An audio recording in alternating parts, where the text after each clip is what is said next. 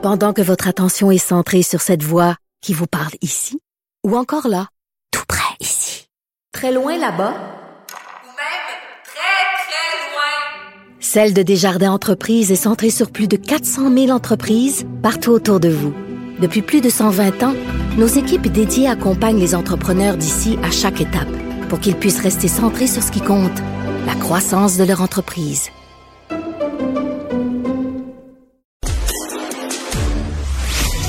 Savoir et comprendre l'actualité. Alexandre Morand-Villouellette. Ben moi, je peux rester dehors si tu veux faire Non, plus de de- temps que Sophie. Là. Ben non, il est trop tard, il est parti. Moi, je suis assis. Hein? Toujours pareil. Bon, tant qu'à être Vous- là. Vous pensez toujours que vous devez prendre toute la... pla- Bon, OK, c'est assez. Euh, plus besoin d'aller à la SAQ, Alex, pour renouveler sa carte d'assurance maladie. Bonne nouvelle. Ouais, faudrait pas ajouter ces gens-là en plus de tous ceux qui et celles qui veulent renouveler leur plaque, renouveler leur permis, qui font la file malheureusement en ce moment Non. à la SAQ devant les bureaux. On a annoncé ça du côté de la RAMQ, là, de la Régie de l'assurance maladie du Québec aujourd'hui.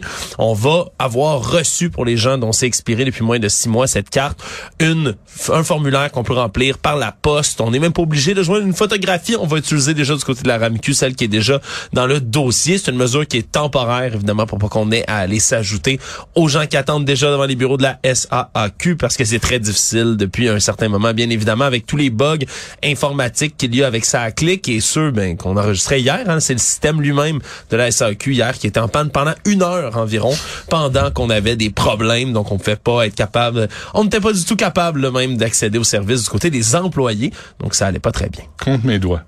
1, 2, 3, 4, 5 dit que c'est des millions de dollars, des centaines de millions de dollars. 500 millions de dollars? Ouais. Survivaliste qui possédait un arsenal chez lui?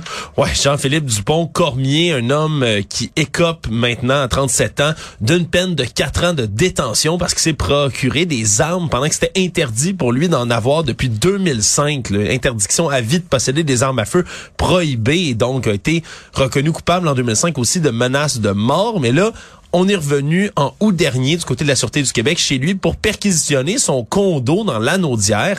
Et là, ce qu'on a trouvé, ben, c'est qu'il y avait trois carabines sur place, dont deux semi-automatiques prohibées de type AR-15 ici, qu'on retrouve beaucoup évidemment, là, très utilisés aux États-Unis dans les tir, mais également lorsqu'il y a des fusillades Bon. qui sont fabriquées, ces deux fusils-là, de façon artisanale, on dit. Donc, il aurait, Ah oui. les aurait fabriqués lui-même Des ghost guns.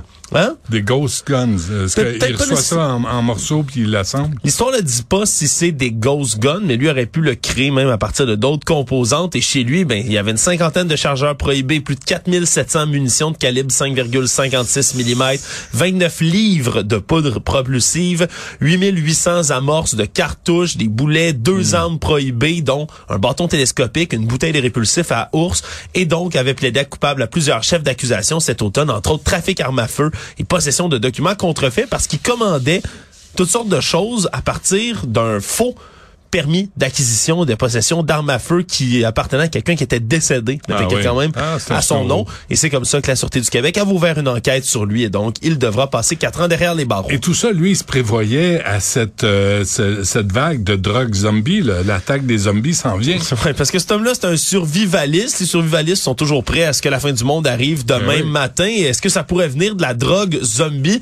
Évidemment, c'est un nom euh, qu'on utilise en raison des nécroses que ça provoque, cette xylazine, je vais bien le prononcer, la xylazine, aussi appelée euh, sur la rue la trank, des tranquillisants qu'on utilise dans les domaines vétérinaires, entre autres, pour endormir les animaux. Mais maintenant, c'est que c'est tellement pas cher qu'on l'utilise pour remplacer même ou en combo avec du fentanyl dans les drogues. On coupe les drogues avec ça. Et souvent, il y a des gens qui vont utiliser d'autres sortes de drogues, comme de l'héroïne, par exemple, qui sont même pas au courant qu'il y a de cette trank là à l'intérieur. Et on dit drogue zombie parce que ce que ça fait c'est que ça crée en dessous de la peau des espèces d'abcès qui finissent par remonter à la surface du corps. Et c'est absolument dégueulasse. Ça crée des plaies complètement nécrosées qui sont extrêmement difficiles à traiter. Et lorsqu'on se rend compte qu'il y avait ça dans notre drogue malheureusement il est bien souvent trop tard. Et là on a diffusé aujourd'hui du côté de la direction régionale de santé publique de Montréal un appel à la vigilance. On dit qu'à l'automne 2022 on a fait une étude sur 300 200 échantillons d'urine à Montréal et 5 de ces échantillons déjà contenaient le tranquillisant en question. Et on sait que c'est extrêmement dommageable dans certaines villes aux États-Unis. On dit qu'en 2022, 26% des morts par overdose à Philadelphie, il y avait de la xylazine dans le sang de ces gens-là.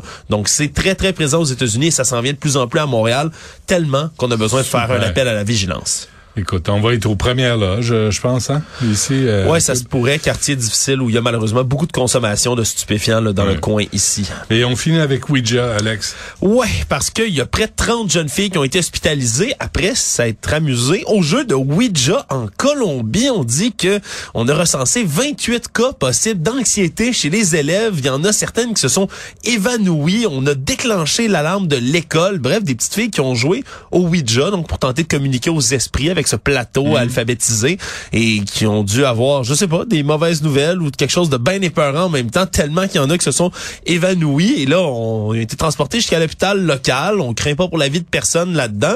Est-ce que ce serait les esprits ou simplement l'anxiété généralisée qui Non, sont, non. qui est venu visiter ces jeunes filles-là? Tu crois aux esprits, toi, Ben, le, le film L'Exorciste, ça commence comme ça, hein? En jouant au Ouija? La petite, elle joue au Ouija dans le sol, là. Là, ils sont 28 en même temps. Puis elle joue tout seul, puis tu as vu ce qui arrivait? Ouais, ça a mal passé, hein? Hum, hum, hum, hum. Non, je joue pas à ça, là, c'est dangereux. Oui. Moi? Ben, non. Jouer à échelle, euh, serpent et échelle, hein, c'est moins stressant. Certains choses, c'est vrai que c'est moi, ça Ouais. c'est un peu plus plate aussi. Moi, j'aime Sorry. Toi, t'es un grand joueur de... De jeux, de de société, j'adore ça. Ouais, sorry, ça c'est quand tu, tu piles sur l'autre, tu Ouais, rentres dans son but, tu fais le tour 50 C'est fois, ça, puis tu rentres. Exactement. Ça, ça, ça a son charme. c'est redondant un tout petit peu, mais ça a son charme. Écoute, je, C'est je- totalement redondant. il y a- des nouveaux bons jeux, Benoît, je te ferai Ah deux, trois oui? suggestions. Ah, j'aimerais ça. Demain, c'est vendredi. Chronique jeux de société, demain? Ouais, ben, fais- fais-nous On va ça. faire ça. Super. Merci, Alex. Salut.